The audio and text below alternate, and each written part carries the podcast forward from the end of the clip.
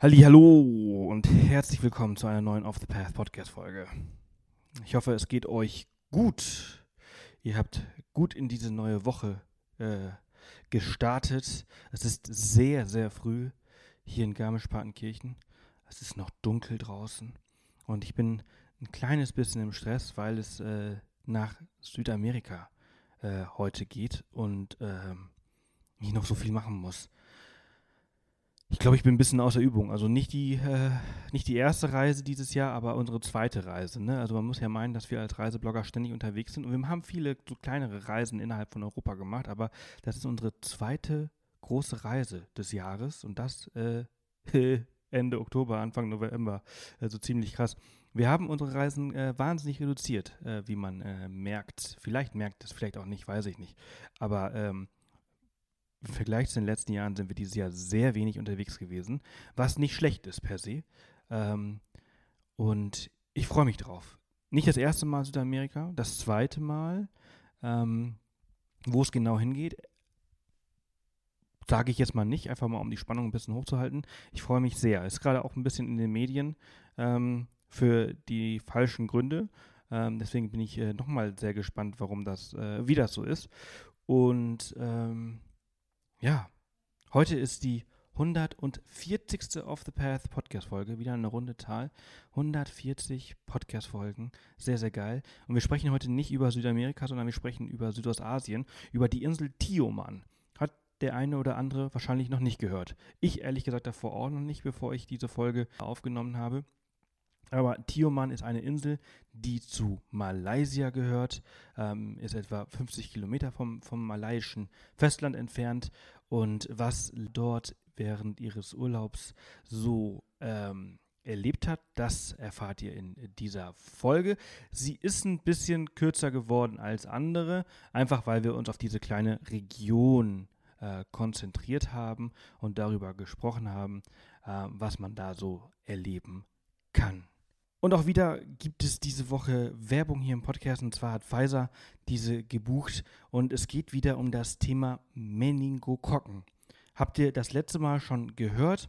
Und ähm, wenn wir unterwegs auf Reisen sind, es ist egal, ob wir in Malaysia wie in dieser Folge jetzt äh, unterwegs sind oder in Afrika oder auch in, in Südamerika, wo es ja für uns äh, heute im Laufe des Tages hingeht, ähm, sind Meningokokken verbreitet. Ja, und wir als Reisende, wir wollen uns in neue Abenteuer stürzen, neue Kulturen kennenlernen und eintauchen. Und wir wollen das Ganze, wir wollen uns mit, mit Leuten unterhalten, wir wollen auf Partys gehen, wir wollen auf Märkte gehen, äh, wir wollen uns mit äh, Fremden äh, so lange unterhalten äh, und äh, Erlebnisse haben, bis sie Freunde werden. Und wir wollen es aber halt alles machen, ohne irgendwie Angst haben zu müssen, dass wir äh, da am Ende mit einer schweren Krankheit rausgehen. Und entsprechend sollte man sich dagegen impfen lassen. Meningokokken sind Bakterien, ähm, die zu einer Hirnhautentzündung äh, führen können. Und das Problem dabei ist, dass diese Erkrankung oft nicht schnell genug erkannt wird und einen dramatischen Verlauf innerhalb von 24 Stunden nimmt.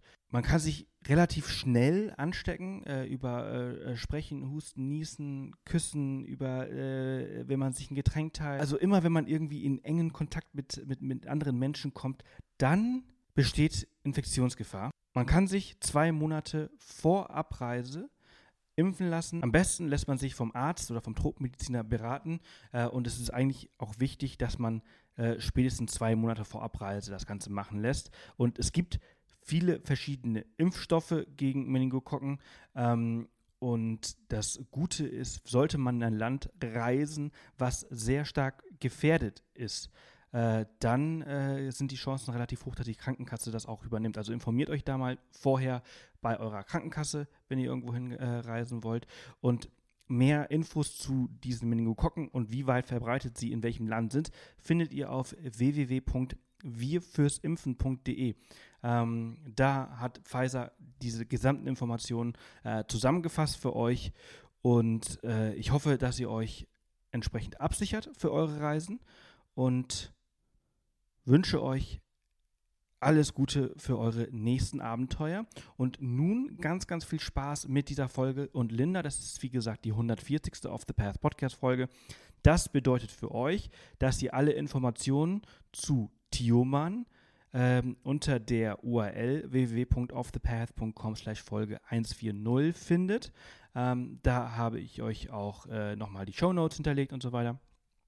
Und ähm, ja, da bleibt mir nur zu sagen, viel Spaß. Ja, halli, hallo, liebe Laura. Schön, dass du da bist. Ja, schön, dass ich hier sein darf. Es klappt endlich. Wir genau. sprechen heute äh, über deine äh, tolle, tolle Reise, die du unternommen hast. Äh, vor wann war das überhaupt? Das war im März, ich glaube, ja, fast einen ganzen Monat sogar. Vier Wochen wart ihr unterwegs? Genau, also knapp. Ich, ja. ich Pi mal Daumen, würde ich sagen.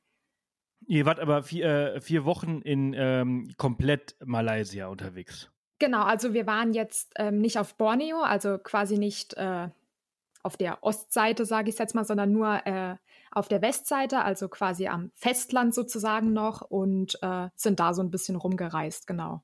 Mhm. Eins eurer äh, absoluten Highlights und wo wir heute ein bisschen mehr drüber sprechen wollen, ist äh, eure Zeit auf der Insel äh, Tioman. Genau.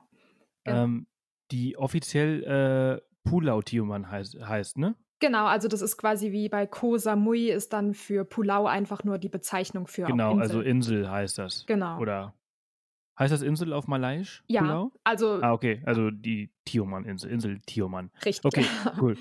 Wie, wie kam es dazu, dass ihr da hingereist seid? Habt ihr das schon vorher irgendwie im Blick gehabt oder war das eher eine spontane Entscheidung vor Ort? Wir haben es tatsächlich vorher schon geplant. Also als wir so ein bisschen überlegt haben, wie wir die Reise zusammenstellen wollen. Und äh, vier Wochen ist jetzt natürlich auch nicht die Welt. Und ähm, dann dachten wir, okay, wir wollen so einen guten Mix aus Stadt und äh, Insel uns zusammensetzen. Ähm, und es gibt natürlich da wirklich tausende Inseln, wo man hin könnte. Und äh, Tioman hat halt wirklich äh, von der Route her eigentlich recht gut gelegen, da wir so einen Schlenker gemacht haben, quasi von Kuala Lumpur ähm, nach Melaka und dann runter nach Singapur und dann wieder auf die Seite hoch. Und äh, dann dachten wir ja, warum nicht Tioman mal äh, austesten?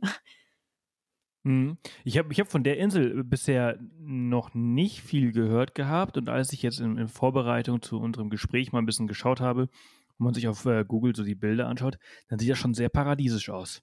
Ja, also auf jeden Fall. Ich hatte äh, die Insel auch damals durch so ein paar Webseiten ein bisschen mehr kennengelernt.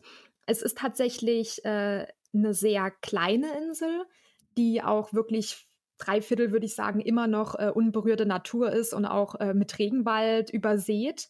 Und es ist auch schon auf jeden Fall ein sehr, ähm, ja, sehr, sehr schöner Platz auf der Welt, würde ich mal sagen. Mhm. Wie, wie seid ihr damals äh, dahin gekommen? Ähm, man kommt nur mit der Fähre hin. Also wir haben es jetzt so gemacht, wir sind mit dem Bus nach Mersing gefahren. Mersing ist noch eine kleine Hafenstadt, die auf der Westseite äh, der Westhalbinsel ist. Und ähm, da ist halt eine Anlegerstelle für Fähren, die dann rüber nach Tioman fahren. Und das ist auch die einzige Möglichkeit, auf die Insel zu kommen. Durch die Fähre eben. Also da ist kein Flugplatz oder sonst was. Und es wird auch nur eine, ähm, wie sagt man, ein Fernanbieter äh, betreibt das Ganze auch nur. Mhm. Fahren die den regelmäßig oder ist das äh, so einmal die Woche oder? Äh? Also die fahren schon öfter. Ist, also da gibt es jeden Monat so ein Platt, was halt in Mersing in den ganzen Hostels aushängt. Da sind nochmal die Fährzeiten extra aufgelistet. Es kommt natürlich auch immer auf die Wetterbedingungen an. Ähm, Wenn es jetzt gerade, sage ich jetzt mal, Unwetter ist oder der Wellengang einfach zu hoch ist, dann kann es auch schon mal sein, dass eben die Fährfahrt abgesagt wird. Aber normalerweise war es bei uns in dem Fall so, dass die schon ich würde mal sagen, viermal die Woche hin und zurück fährt wieder. Mhm, okay. Ähm, wenn man auf, auf Google schaut, dann bekommt man ja auch so immer so einen kleinen Einblick in die Kosten äh, für, für ein Hotel auf äh, Tioman. Äh, ist das eine eher teure oder eine eher günstige Destination? Ich würde mal sagen, wie mit allem. Also man kann teuer, aber auch ah, günstig ja, ja. Äh, reisen. Ich würde, also wir haben persönlich über Airbnb damals unser kleines ja, unsere kleine Hütte gebucht. Man muss halt auch dazu sagen, auf Tioman gibt es nicht wirklich große Hotelanlagen. Also das sind eher so kleinere Hütten am Strand. Ähm, wer jetzt viel Luxus erwartet, würde ich sagen, findet den dort eher nicht. Ähm, ich glaube, es sind sogar gar keine Sterne-Hotels oder sonstige Sachen dort. Es ist alles sehr reduziert. Und vom Preis her würde ich sagen, wir haben für 5 Euro die Nacht teilweise übernachtet, aber auch schon für 17. Also ich würde sagen, es ist immer noch relativ günstig im Gegensatz zu anderen Inseln. Absolut. Das ist nämlich ganz lustig, weil äh, wenn du halt eben bei, bei Google äh, nur Tioman Island eingibst, dann steht hier äh, Reiseführer für äh, Pulau Tioman, Durchschnittspreis für 3-Sterne-Hotel 67 Euro und Durchschnittspreis für 5-Sterne-Hotel 289 Euro. Ja. Und du sagst ja, äh, Sternhotels gibt es ja da eigentlich nicht oder wenn dann nur ganz wenige. Ja, also ähm, genau. Und der Preis äh, scheint mir auch ein bisschen sehr überzogen zu sein. Entsprechend ist es ganz gut, dass wir so einen Podcast haben und ähm, Insiderwissen haben. Ich wollte gerade sagen. Der wirklich da war. ein paar Dinge aufklären. ganz genau. Ähm, von, von 5 bis 17 Euro, das ist natürlich äh, äh, sehr günstig. Ähm, sind das so, sind auch die anderen Kosten äh, dort äh, günstig?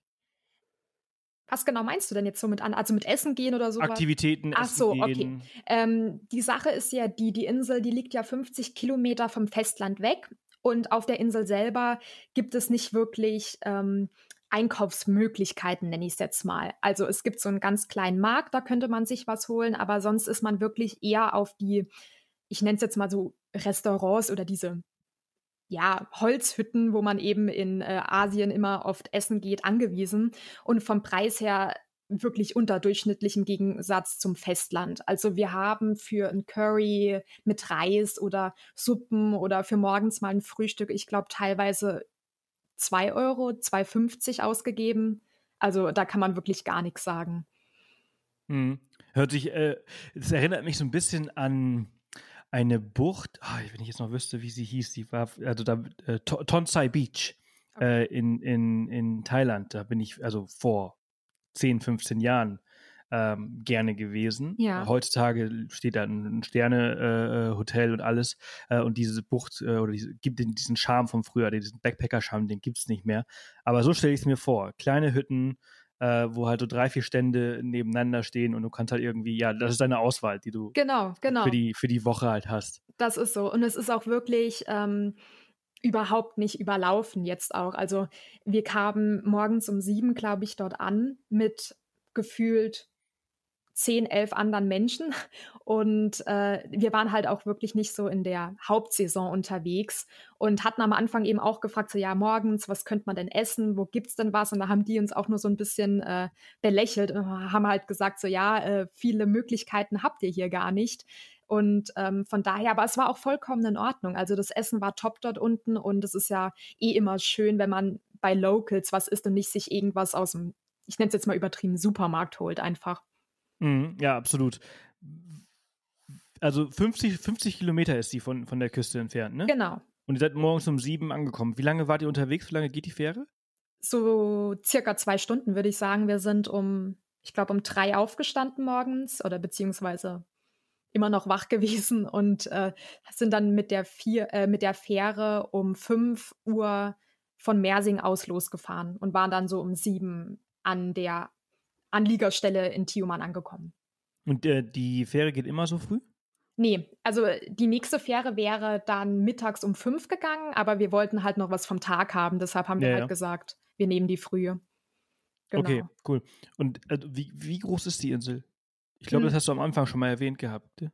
Ja, also die genaue äh, Abmessung kann ich dir jetzt Ah, doch, hier, ich habe sie. Ich habe nämlich gerade noch so einen Tab offen. Es sind von der Fläche 136 Quadratkilometer. Und die Höchstlänge ist 39 Kilometer. Okay. Also schon, also es ist jetzt nichts, dass man irgendwie, ähm, ja, auf Google Maps kann man sich immer irgendwie ein Bild von machen, aber äh, auch nicht wirklich. Ja. Ähm, also es man ist braucht schon, also man braucht schon ein bisschen Zeit, um halt äh, die Insel zu erkunden, aber jetzt auch nicht wahnsinnig lange. Ihr wart wie lange dort? Eine Woche, ne? Genau, genau. Und wie seid ihr denn von, also was habt ihr dort unternommen und wie seid ihr von A nach B gekommen? Wie habt ihr euch organisiert? Also es ist eigentlich ganz interessant. Ich fange einfach mal an, wie wir ankamen. Wie gesagt, es war morgens 7 Uhr und wir waren auf der Westseite von Pulau Tioman. Das ist nämlich auch die einzige Seite, die überhaupt von diesem, von der Fähre angefahren wird. Und unser Hostel war aber auf der Ostseite der Insel. Das heißt, wir mussten dann irgendwie morgens dahin kommen. Und es gibt nur eine einzige Straße, die West und Ost verbindet und die fährt äh, die verläuft eben über die Mitte der Insel, über so einen relativ steilen Berg, also teilweise auch mit Steigung bis zu 45 Grad.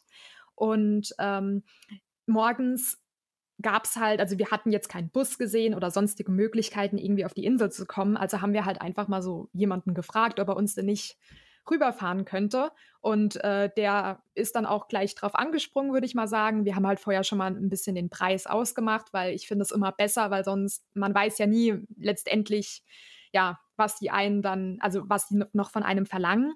Ähm, wir hatten uns dann, glaube ich, für 20 äh, malaiische Ringgit äh, äh, ja, geeinigt. geeinigt, genau. Und äh, das sind ja umgerechnet 4 Euro circa. Und äh, das war halt eine halbe Stunde Fahrt, muss man auch dazu sagen, mit einem Jeep von ihm. Und als wir dann auf der anderen Seite, also auf der Ostseite angekommen sind, äh, hat er uns dann bis zu unserem Hostel gefahren, was dann auch nicht so weit war, weil es waren insgesamt nur fünf verschiedene Anbieter vor Ort und wir waren halt eben einer davon. Genau, das ist dann, das muss man vielleicht auch noch mal bedenken, dass man sich ein bisschen mehr selber organisieren muss, dass man sich jetzt nicht so auf irgendwelche offiziellen Busrichtlinien äh, verlassen sollte, sondern dass man halt so ein bisschen eigene Initiative auch zeigt, um von A nach B zu kommen. Mhm. Genau. Und angekommen äh, von der Insel, man kann sich einen Roller mieten, also so ein kleines Motorrad, Moped, äh, wie auch immer, und kann dann die Insel ein bisschen erkunden. Wobei man halt auch sagen muss, es gibt Teile, die sind für ähm, Touristen gesperrt. Also wir wollten eben mal einmal die Insel quasi umfahren mit so einem äh, Motorrad und durften dann an sich, glaube ich, die komplette Südseite überhaupt nicht befahren, weil äh, die nur für Einheimische beziehungsweise für Leute, die eben in den Anlagen arbeiten, gedacht ist. Okay. Genau.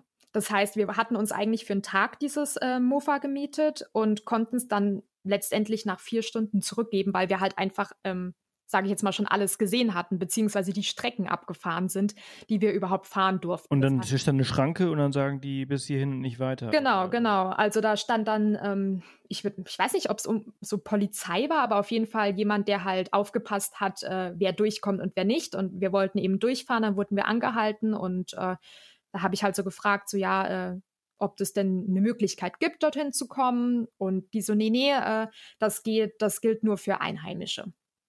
Mhm. Genau. Das ist genau. interessant. Ja, es war auch ein bisschen seltsam, weil äh, ich habe dann auch noch mal. Aber der wollte nicht Geld dafür haben, dass er, dass ihr vielleicht doch äh, äh, weiter dürft. Ja, ich habe den Trick versucht, aber äh, nee, der war da sehr äh, hartnäckig und hat halt einfach gesagt, äh, dass es da auch nicht so viel zu sehen gibt und äh, dass wir ja die andere Seite noch befahren könnten und so Sachen. Und dann habe ich es halt irgendwann auch gelassen, weil ich mir dachte, okay, ich will jetzt nicht mit dem hier noch eine halbe Stunde rumstreiten. Ja. Okay. Ich, ich fahre, während du so erzählst, äh, fahre ich hier gerade äh, selber, mache ich einen Ausflug nach Tioman ja. äh, über Google Maps und äh, schaue mir die Insel von oben an und gehe die ganzen Strände durch. Das sieht schon ziemlich geil aus alles sehr türkise äh, Strände und beziehungsweise türkises Wasser. Ja, mega. Also sehr paradiesisch, viel Regenwald. Auf jeden Fall. Also Großteil ist auch Regenwald. Und das Schöne an diesen Hostelanlagen ist, dass die sich auch wirklich versuchen, an dieses Ambiente so zu integrieren. Also da stehen jetzt keine Klötze rum und nichts, was jetzt extrem hoch gebaut ist. Die versuchen schon das Landschaftsbild zu erhalten. Das fand ich auch ganz gut. Ja, man sieht auch extrem wenige Straßen. Genau, das wie auch, ja. ja, ja wie du wie gerade gesagt hast. Ähm, äh, ich habe hab allerdings, äh, nur zur Information, ich habe ein paar Hotels gefunden, auch ein paar Sternhotels. Ja, äh, okay. ich habe äh, drei Sterne und vier Sterne habe ich gefunden, aber die sind äh, äh, noch nicht mal ansatzweise so teuer, wie ähm, Google das besagt hatte. Okay, die hatte ich jetzt gar nicht gesehen gehabt, als wir so ein bisschen rumgefahren sind.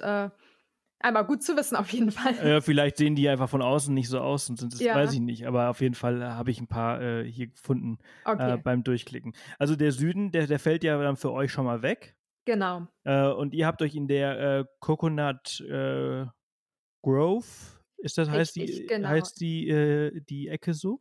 Also eigentlich heißt die Ecke Yuara Beach, also so nennt man diesen Strandabschnitt. Okay. Und genau, da waren wir jetzt die Woche und äh, waren da auch in zwei verschiedenen äh, Hostels, würde ich sagen. Äh, weil Ach, wir das halt, Coconut Grove war auch eins davon. Das war jetzt, ich habe jetzt einfach nur. Nee, nee, das Coconut, also das ist wahrscheinlich vielleicht auch eins der bekanntesten. Äh, nee, wir waren einmal bei Pondoc, das ist, wie gesagt, bei Airbnb war das so ein Anbieter. Und dann waren wir noch bei Beach Shack, das ist das größte Hotel an diesem Strandabschnitt. Und ähm, also was heißt Hotel, Hostel und äh, da waren ja, wir. ist nämlich ganz lustig, weil dieses Pondoc, was du gerade angesprochen ja. hast, das wird hier bei, als Drei-Sterne-Hotel äh, geführt. Also nee, nee, nee. Also das ist ganz schön weit weg von einem Drei-Sterne-Hotel. Okay, dann steht, dann steht das alles, was ich gerade eben äh, gesagt habe, von drei, vier Sterne-Hotels, die man da gibt, äh, auch schon wieder in Relation. Ja, ja, das wurde hier, äh, ich hatte es nämlich gerade eben. Ja. Ähm, das, das Beach Shack hat äh, keine äh, Wertung, aber ja. das Pondoc Tioman äh, hier Drei-Sterne-Hotel. Nee, nee, also. 38 Euro die Nacht. Ui, okay. Ähm, gut, ich weiß jetzt nicht, zu welchem Zeitraum das war, aber wir haben, wie gesagt, für eine Hütte für zwei Personen äh, mit integriertem Bad, würde ich es jetzt mal nennen, äh, hatten wir, ich glaube, 17 Euro gezahlt. Würdest du mal nennen? Ja, äh, also es, es war ja, wie gesagt, diese ganze Hütte an sich war sehr ähm, rustikal eingerichtet. Wir hatten, glaube ich, eine Steckdose. Wir hatten so einen relativ alten Ventilator, wo man nicht immer so wusste, ob der jetzt noch funktioniert oder nicht. Und ähm, es hat halt überall geknackst und war so ein bisschen moderig, würde ich sagen. Äh, aber es, es, es hatte Charme. Also ich fand's, ich fand's mega. Es sah total süß aus von vorne, also so bunt gestrichen auf Stelzen und so. Aber es war definitiv kein Drei-Sterne-Hotel, nee. Ja, okay. äh, wie ist das denn aber sonst so vor Ort? Also ihr habt äh, einen Roller habt ihr euch gemietet und nach ja. vier Stunden äh, zurückgegeben. Ähm, dann äh, äh, sind ja noch sechs Tage übrig. Genau. Was habt ihr an diesen anderen Tagen gemacht? Also man muss dazu sagen, die Insel ist bei vielen auch bekannt durch das Wracktauchen. Mhm, ähm, okay. Also man kann sehr gut tauchen dort, wobei das man, also wobei das macht man eher auf der Westseite der Insel. Auf der Ostseite bei uns konnte man halt sehr gut surfen. Also der Wellengang dort war wirklich gut und ähm, ich persönlich, da konnte man dieses Stand-up-Paddling machen, man konnte Wellen reiten, also mit wirklichen Surfboards, man konnte äh, mit diesen ähm, Bodyboards einfach nur äh, ja, sich dem Wasser hingeben. Äh, genau, und halt schwimmen. Also das Wasser ist unglaublich warm gewesen. Also jetzt so eine hundertprozentige Ab Abkühlung war es jetzt nicht, aber dadurch, dass ja nur so wenige ähm, ja, Anlagen an diesem Strand war, waren auch nie mehr, würde ich mal gesagt, sagen, als zehn Leute überhaupt im Wasser. Also man konnte da wirklich richtig gut entspannen und äh, schwimmen gehen auch. Genau, mhm. das, das haben wir viel ist schon relativ großer Strand auch, ne? Also wenn du sagst, dass du dann mit, mit zehn Leuten dir äh, dieses, dieses Meer oder diese, diese, diese Bucht teilst, ja. äh, dann hast du schon, äh, ja, bist du eigentlich alleine. Ja, also es war auch so. Wir kamen morgens da an und äh, wenn man halt so aus Kuala Lumpur rauskommt und aus den Städten und äh, es äh, mit Hölle und Menschen und einfach sich mal so nach einem ruhigen Plätzchen sehend, äh, kamen wir da morgens an und ich bin so an den Strand gelaufen und habe mir so gedacht, wo sind denn die Leute? Weil es waren vielleicht noch zwei andere Menschen an diesem Strand, aber sonst war halt gar nichts los. Und ich habe dann auch mal so ein, ähm, also bei Pondoc Tioman, bei dieser Unterkunft, wo wir waren, habe ich dann den Pancake gefragt. So hat er sich genannt, der hat da gearbeitet. Und äh, der hat auch gemeint, so ja, es ist halt jetzt gar keine Saison und wenn Saison ist, dann kommen nur äh, die Leute aus Singapur hierher übers Wochenende. Und das war's auch. Also so extrem touristisch ist die Insel gar nicht. Okay, also man hat also noch die Möglichkeit, ähm, ja, Orte für sich alleine zu haben. Ja, in diesem, auf jeden Fall. In diesem besiedelten und äh, turbulenten Asien. Genau, genau. Was der, wie du schon sagtest, also wenn man halt Kuala Lumpur halt, äh, ist einfach krass, diese Metropolen. Äh, es ist laut, es stinkt, es ist, genau. äh, äh, ja, es sind unglaublich viele Menschen. Ähm, ja, und dann bist du dort, äh, Ganz für dich alleine. Es ist halt das komplette Gegenteil. Also es war auch dringend notwendig. Ich bin so jemand, ich brauche immer diese Balance zwischen Reisen. Ich mag es auch mal in Großstädten zu sein, aber ich finde, ein wichtiger Teil ist dann auch einfach mal so die Natur zu genießen und ja, auch so ein bisschen ne? runterzukommen. Ne? Genau. Genau. Ja ähm, also, wie gesagt, es, es, erinnert mich halt schon sehr an, an so eine, an Tonsai Beach, äh, von dem, was du so erzählst. Äh, das ja. ist halt äh, vor, vor 10, 15 Jahren in Thailand halt auch noch äh, echt so ein kleiner Geheimtipp gewesen, sehr ruhig. Ähm, man konnte nicht viel machen, außer entspannen und irgendwie mhm. in Bars und Cafés abhängen und äh, klettern konnte man, äh, ein bisschen wandern konnte man und sonst eigentlich nur am Strand verbringen. Ähm, man hat aber auch immer Probleme gehabt mit dem Geld weil ja. es kein, kein äh, Bankautomaten und so weiter gab. Wie ist das denn dort auf der Insel? Die sieht relativ groß und, also du hast ja gesagt, die ist ja nicht besiedelt, aber es sind schon recht viele Guest Guesthouses und Hotels ja. dort. Ähm, ATMs gibt es? Es gibt eine auf der Westseite. Das wurde ah, uns am ja. Anfang auch gleich gesagt. Also am besten äh, schon mal Geld abheben. Und die funktioniert halt auch nicht immer. Das war, die hatte da auch irgendwelche Störungen und Probleme. Bei uns, Gott sei Dank, ging's. Ähm, aber wie gesagt, man musste halt entweder gleich, wenn man auf die Insel kommt, sich Geld holen, wenn man eher auf der Ostseite, ja, verbringen möchte oder sich da ein Hostel gebucht hat. Oder halt, wir haben es dann mit unserem äh, Motorrad, Moped, äh, Ausflug integriert, um nochmal Geld zu holen. Die 45 Grad steile Straße Richtig. wieder zurück. Richtig, genau. Ist auch genau. ziemlich krass. Ja, also, mega. So, so, eine Straße bin ich also. Ja. also es war halt auch, man, wir waren halt zu zweit und man musste sich schon wirklich auf dieses kleine Moped da ein bisschen, also ich war sehr verkrampft.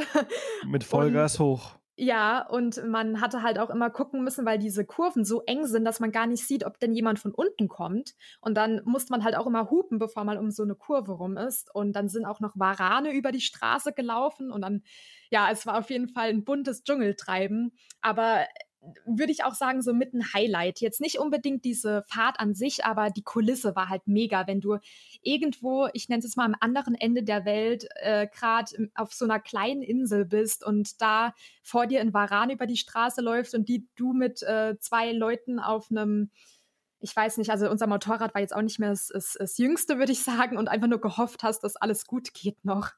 Und äh, ja, nee, aber war auf jeden Fall schon, äh, war schon lustig. Mhm. Was habt ihr ähm, noch so erlebt? Ich habe hier ein Stichwort äh, mit Affenhaus. Was hat das ja. mit dem Affenhaus äh, an sich? Ja, das war, ähm, wir hatten uns einen Tag einen Schnorchelausflug äh, geplant, hatten das dann auch mit, ich glaube, sieben oder acht anderen Leuten gemacht, äh, hatten so einen persönlichen Guide, würde ich es jetzt mal nennen, und sind dann halt schnorcheln gegangen. Und äh, das Ganze ist halt einfach dadurch, also beziehungsweise Affenhaus heißt, wir waren in der Mittagspause auf einem anderen Strand von der Insel nochmal zurückgekommen, um dort essen zu gehen. Und unser Guide hatte dann halt erklärt, okay, ja, hier oben, ihr seht ja, hier ist so ein Hotel. Und jemand so, ah ja, krass, er hatte das gar nicht gesehen, dass man da auch äh, sich einchecken kann. Das sieht ja toll aus. Und er dann so, nee, nee, das geht nicht, dort kann man sich nicht einchecken. Vor zehn Jahren hätte anscheinend ein europäischer Bauunternehmer, ich will jetzt nicht lügen, aber ich glaube, es waren Niederländer, die dort diese Anlage beziehungsweise dieses Waldstück gekauft haben und ein Hotel hingebaut haben. Und äh, da hat halt jemand gesagt, so, okay, aber es sieht für mich jetzt nicht wirklich so bewohnt aus. Und er meinte dann so, nee, es ist auch nicht bewohnt. Die hatten das kurze Zeit aufgemacht und dann wurde es aber von der Regierung wieder geschlossen. Und der Grund war, dass die die Abwasserrohre nicht gefiltert haben, beziehungsweise das, was eben in den Abwasserrohren drin waren. Das bedeutet, diese kompletten Fäkalien, würde ich es jetzt mal nennen, haben die einfach ohne irgendwas zu machen in die Bucht geleitet. Und äh, die anderen Hotels in dieser Bucht haben sich dann halt natürlich äh, ja beschwert, zu Recht, und das Hotel wurde dann mangels dieser, äh, ja, dieses Vorfalls komplett gesperrt. Und äh, seitdem ist es eben verlassen und wohnen jetzt die Affen drin. also die sieht man durch diese alten Ruinen noch so rumspringen und äh, es war auch eine total crazy Story, wo ich mir dann auch dachte, ja, okay, warum nicht, ne? Mhm. Ja, die Natur holt sich immer alles zurück. Ja, so wirklich. Also das hat er ja auch gemeint. Das war äh, war auf jeden Fall krass, weil dann auch anscheinend irgendein Minister auf die Insel gekommen wäre und es wäre halt Riesenpresse damals auch da gewesen, um diesen Vorfall zu dokumentieren und ähm, Genau, aber seitdem äh, ist die Anlage eben geschlossen und äh, wie du schon meintest, die Natur holt sich zurück wieder. Ja, das bringt uns eigentlich auch so auf ein ganz äh, gutes Thema zum Thema äh, nachhaltiges Reisen. Äh, inwieweit ist man da im Einklang mit der Natur? Dieses Hotel scheint sehr im Einklang mit der Natur zu sein. Mhm. Ähm, mhm. wie sieht das bei anderen so aus? Ist das, weil ich, also in Asien ist es ja immer, äh, nicht nur Asien, also ich muss, möchte hier nicht gener generalisieren, weil ähm, wir alle unsere und was für und was gegen die Umwelt irgendwie immer tun. Ja. Ähm, und in Asien ist Müllvermeidung, ich muss mal sehr vorsichtig sein, was ich sage, aber nicht hm. so äh, fortgeschritten in vielen Teilen. Ja. Ähm, wie ist das denn zum Beispiel dort? Also ich hatte ja auch wirklich diesen krassen Ver Vergleich zwischen Festland und Insel und ich würde sagen, auf der Insel machen die schon extrem viel dafür. Also wir kamen an und überall standen so selbstbemalte Schilder wie ähm, bitte immer des, den Müll wieder in den Mülleimer räumen oder doch immer eine äh, auffüllbare Flasche benutzen. Und der Strand allgemein war auch sehr, sehr sauber, sowie das komplette, die komplette Anlage, wo wir waren. Also die achten da schon sehr drauf. Und äh, zum Thema Umwelt, das war auch noch eine ganz traurige Geschichte eigentlich. Wir hatten ja diesen ähm, Schnorchelausflug gemacht und ich bin dann so unter Wasser eingetaucht und ich, man muss halt dazu sagen, ich hatte vorher noch nie so Schnorchelerfahrung. Ich war mal so in Ägypten, aber jetzt so wirklich in einem riesen Riff war ich selbst noch nicht. Ich bin dann eingetaucht und habe mir das halt angeguckt. Natürlich, es war, es war schon krass und man hat die ganzen Tiere gesehen. Aber als ich dann, als wir dann auf der Rückfahrt waren, habe ich eben diesen Guide gefragt, so ja, äh, ob die Korallenriffe denn okay wären. Die sahen für mich halt so ein bisschen äh, eintönig aus. Und er meinte so, nee, die wären alle abgestorben. Also die hatten halt, äh, vor zehn Jahren hatte er gemeint, sah das hier komplett anders aus, aber eben auch durch den die ganzen Klimawandel und auch durch den ganzen Müll, der einfach so in, in die Meere gekippt wird, haben sie gesagt, merken sie hier halt schon relativ viel. Mhm. Und das fand ich dann schon traurig, weil ähm, sie haben halt gesagt, sie versuchen selber sehr viel damit, dafür zu machen, also versuchen umweltfreundlicher zu leben. Aber ähm, ja, es macht sich auf jeden Fall bemerkbar. Ja, das glaube ich. Ähm, also diese, diese Riffe waren dann eher weiß, ne? Also eher so grau-weiß. Ja, so äh, grau, so äh, grau-weiß, genau. Äh, übrigens ein, also für alle, die zuhören und, und vielleicht weiß nicht, was du für eine Sonnencreme nutzt, aber Sonnencreme macht, ist, macht, ist, hat einen großen Einfluss darauf, äh, wie es den Riffen geht. Äh, es gibt sehr viel äh, riffunfreundliche Sonnencreme die äh, voller, voller Gifte und so weiter sind. Ähm, und es gibt halt eben mittlerweile sehr viele äh, neue ähm, kleine Startups, die äh, Reef Safe Suns Sunscreen äh, mhm. herausgebracht haben.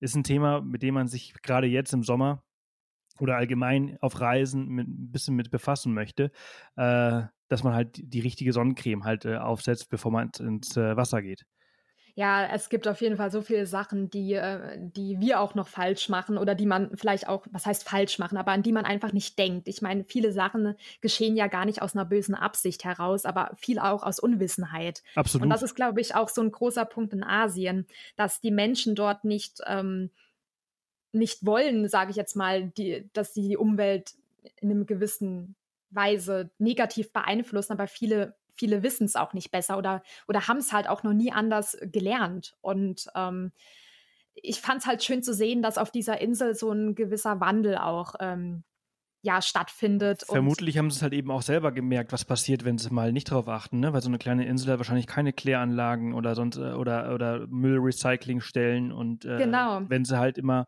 irgendwie alles auf einen Haufen werfen, merkt man es vielleicht nicht, aber irgendwann merkt man es und dann hat man so vielleicht kapiert, ey, wenn wir hier nicht selbst im Dreck leben wollen, dann müssen wir mal was dafür tun.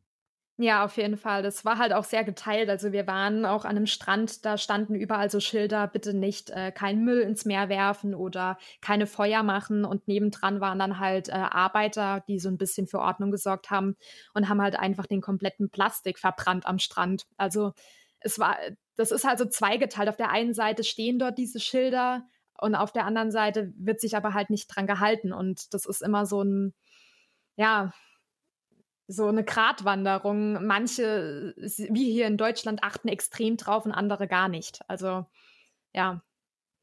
Ja, ja, wie gesagt, ein äh, Thema müssen, für sich. Ja, ja, ja, absolut, absolut. Und äh, das wird äh, genug äh, kontrovers an sehr vielen Stellen äh, diskutiert. Da müssen wir hier nicht nochmal ein Fass aufmachen. Ähm, genau. Ich denke genau. mal, äh, alle, allen ist bewusst, was man, äh, was man machen kann. Dass wir alle ein bisschen mehr machen können, ist auch klar. Ähm, aber ja, ist, ist ein wichtiges Thema. Genau. Ich hoffe, dass vielleicht der eine oder andere äh, jetzt gelernt hat, dass es äh, Reef-Safe äh, Sonnencreme gibt, äh, die äh, vielleicht in Zukunft äh, genutzt werden kann. Und genau. Aber was habt ihr, ähm, habt ihr irgendwelche coolen Wasserfälle gesehen? Ähm, wart ihr wandern auf der Insel? Ja, also es gibt zwei, also es gibt unzählige Wasserfälle, aber mit manchen kommt man nur mit einem Guide hin, weil die dann halt wirklich durch den Dschungel querfeldein sind, wo auch gar keine Wege sind. Also man würde sich da, glaube ich, ein bisschen verirren. Wir waren auf äh, bei zwei Wasserfällen. Es waren jetzt nicht die größten, würde ich sagen, aber sie waren wirklich sehr schön. Also allein der Weg dahin ist halt schon traumhaft. Man äh, bekommt einen tollen Einblick in die Natur, was vielleicht auch ganz interessant ist für alle Schmetterlingsliebhaber hier. Ähm, auf dieser Insel gibt es, glaube ich, um die 30 Sorten von Schmetterlinge, die es weltweit nur dort gibt. Ähm, und äh, auch von diese, es gibt da auch so, wie ich schon vorhin erwähnt habe, so kleine Warane, also jetzt nicht diese Komodo-Warane, wie man sie aus Indonesien kennt. Habe ich mich vorhin schon gefragt, äh, wollte ich, genau. wollte ich noch fragen. Nee, die, die kleinere. Den, ich habe immer gesagt, den kleinen Cousin davon. Ähm, die sind vielleicht so ein, ich würde mal sagen, bis, ich glaube, einen Meter, vielleicht der größte. Ähm, aber halt auch sehr, sehr scheue Tiere. Also wenn man, wenn man die sieht, dann gucken die einen an, man guckt die an und dann laufen sie schon in, äh, in Dschungel wieder zurück. Aber ist natürlich auch eine total krasse Erfahrung, wenn man so ein Tier noch nie äh, in der in freier Wildbahn gesehen hat. Mhm. Und ähm, genau, wir waren dann wandern ein bisschen. Äh, man kann Tagesausflüge machen auf den höchsten Berg dort äh, mit Übernachtung dann. Okay, das haben cool. wir selbst jetzt aber nicht gemacht. Also wir hatten da auch irgendwie viel zu spät äh, davon erfahren. Ähm, ansonsten, wie gesagt, äh, Schnorcheln, Tauchen für Leute, die gern auch einen Tauchschein machen würden, kann man auch machen. Ähm, ja, und wandern und äh, Sonne tanken, würde ich sagen. Was vielleicht noch ganz äh, interessant ist, ist, in Malaysia gibt es, glaube ich, insgesamt vier oder fünf äh, Duty-Free-Shops. Und auf der Insel ist einer davon. Und ich weiß, wir kamen abends in unser Hostel an und dort gab es so eine offene Terrasse, sage ich jetzt mal, wo man morgens auch frühstücken konnte und wo sich dann alle äh, fünf kleinen Hütten, die Leute sich dann halt auch dort hinsetzen konnten, ein bisschen erzählen, wurde Musik gemacht und wir hatten da auf eine Deutsche getroffen, die äh, Wein getrunken hat. Und ich gucke mir den Wein an und dachte mir so, hä, den kennst du doch irgendwoher. Und da hatten die einfach 2016er Moselwein dort stehen. Und ich so, hast du die Flasche jetzt irgendwie von zu Hause mitgebracht oder was? Und sie so, nee, nee, die gab's hier im Duty-Free-Shop. Und dann dachte ich mir so, ey, das, also die Globalisierung sei Dank. Äh, du gehst auf so ein verlassenes Fleckchen Erde und hast trotzdem noch Moselwein und äh, ja, Krass. das war auf jeden Fall lustig. Ja, das ist äh, schon eher äh, merkwürdig. ja, vor allem wie die Flasche da hingekommen ja, ist ja. und ähm, ja. Ja, man reist ja, man reist ja nicht so weit, um äh, Mosel. Aber wobei es ist aber schon ganz schön. Also wenn man dann unerwartet äh, einen guten Wein äh, dort findet und den dann genießen kann, ist ja auch alles gut. Ähm, ja, auf jeden Fall. Ihr, das war ja, ihr seid eine Woche auf äh, Tioman von euren drei Wochen Malaysia. Ähm, magst du noch mal ganz kurz zum Abschluss noch mal vielleicht äh, deine Highlights von Malaysia generell äh, erzählen? Was habt ihr noch so alles ganz kurz erlebt? Also wir waren in Kuala Lumpur, da sind wir angelandet. Ähm, dort würde ich sagen, hat mir besonders die Batu Caves gefallen. Ich weiß nicht, viele sagen, okay, ist sehr überlaufen, aber ich fand es einfach richtig krass, vor dieser riesigen gold angemalten Statue zu stehen. Ähm, ist ja so eine Tempelanlage auch direkt im Berg drin. Das fand ich mega. Ansonsten muss ich sagen, hat mir Kuala Lumpur nicht wirklich gefallen. Ähm, verglichen zu Bangkok fand ich es halt sehr, sehr westlich angehaucht. Also extrem viele Malls, viele, ähm, ja, viele Ecken, die meiner Meinung nach auch nicht wirklich so repräsentativ für das Land waren. Und von daher war ich ganz froh, als wir dann Malaysia, äh, Kuala Lumpur meinte ich, äh, verlassen haben. Melaka waren wir noch. Ähm, das gehört zum UNESCO-Weltkulturerbe, ist eine ganz süße Stadt ist äh, südlich von Malaysia, auch auf der Westseite der Westhalbinsel. Äh, und ähm, das fand ich auch sehr, sehr schön. Ist eine, so eine kleine Hafenstadt, die halt sehr europäisch auch angehaucht ist. Also in der Kolonialzeit wurde die von sämtlichen europäischen äh, Staaten damals kolonisiert und ähm, man sieht die Einflüsse auf jeden Fall auch noch. Ist halt sehr geschichtlich, also wer sich gern so für Geschichte interessiert, kann dort, glaube ich, locker mal drei, vier Tage verbringen und einem wird nicht langweilig.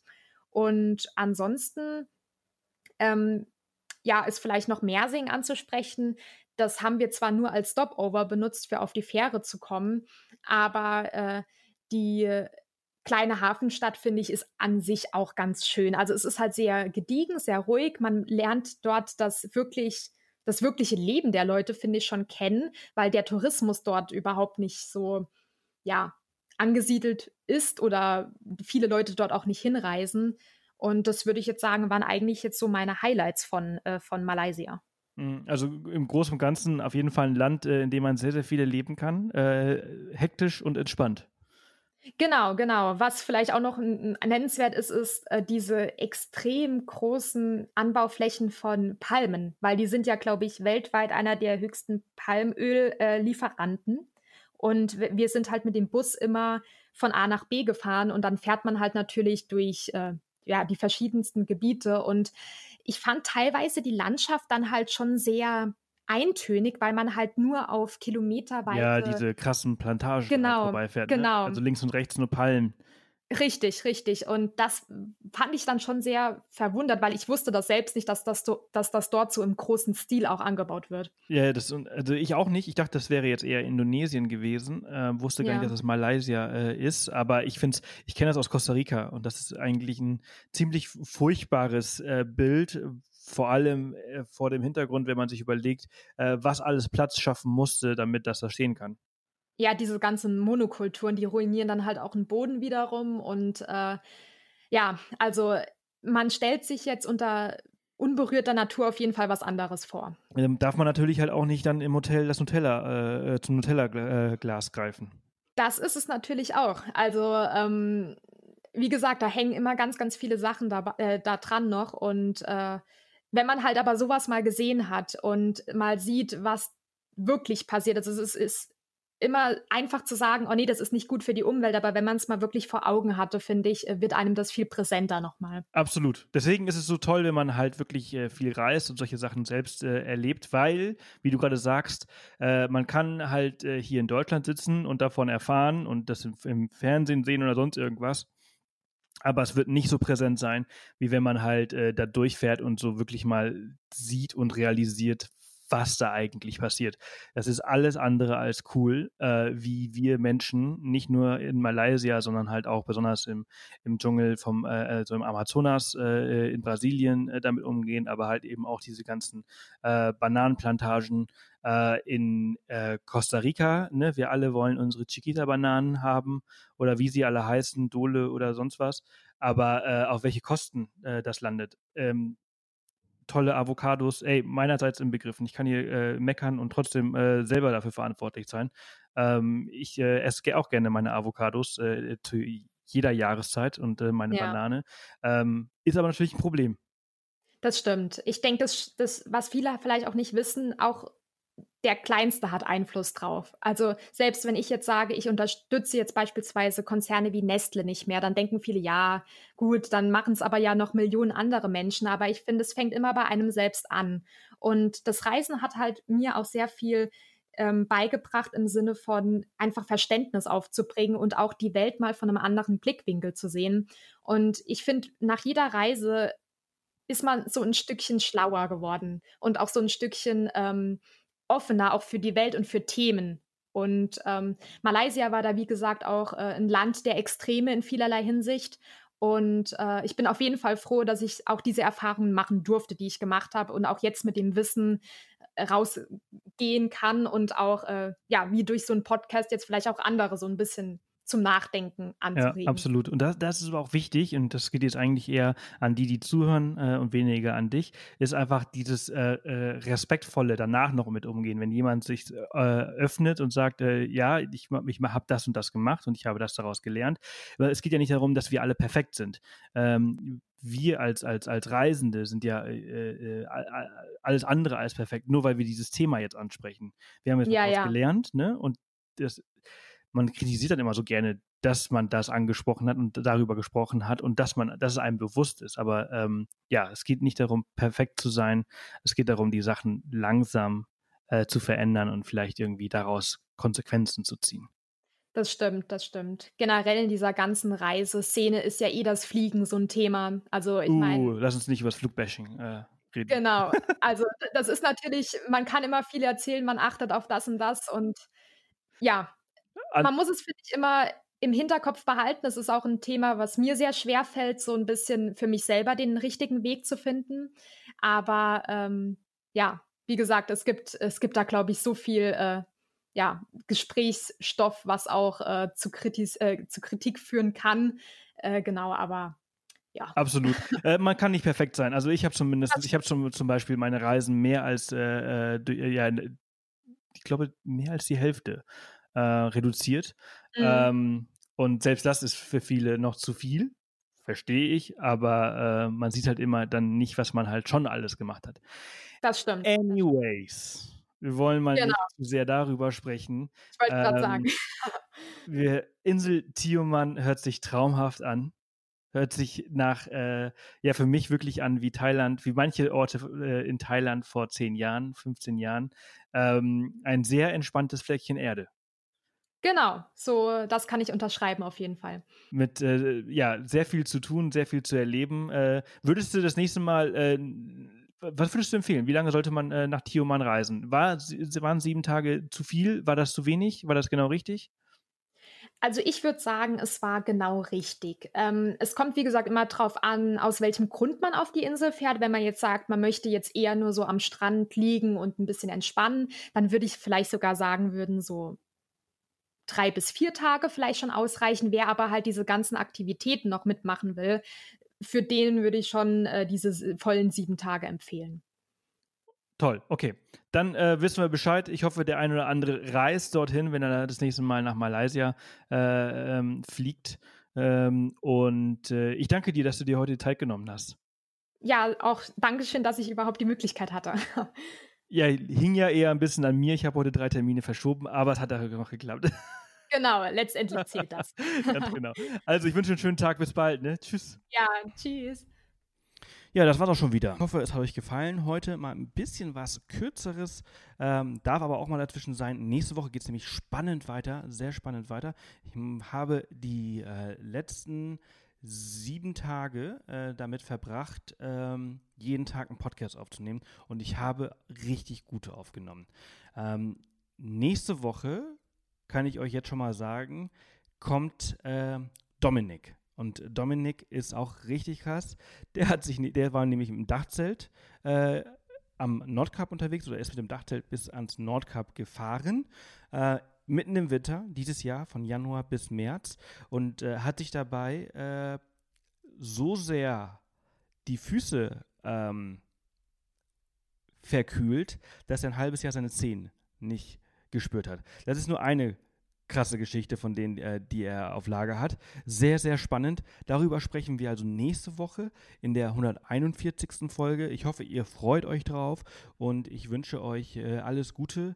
Bis bald. Ähm, ich fahre jetzt gleich zum Flughafen. Auf geht's nach Südamerika. Äh, von, dort auch, von dort aus äh, lade ich dann auch die nächste Folge äh, hoch und äh, ja, bin schon sehr gespannt, was ich euch darüber dann erzählen kann. Ich wünsche euch eine erfolgreiche Woche, ihr Lieben. Bis bald. Tschüss. Macht's gut. Ach so, und bevor ich es vergesse, herzlichen Dank an äh, die, die paar Leute, die äh, sich nach der ähm, 138. Äh, Off the Path Podcast Folge bei mir gemeldet haben.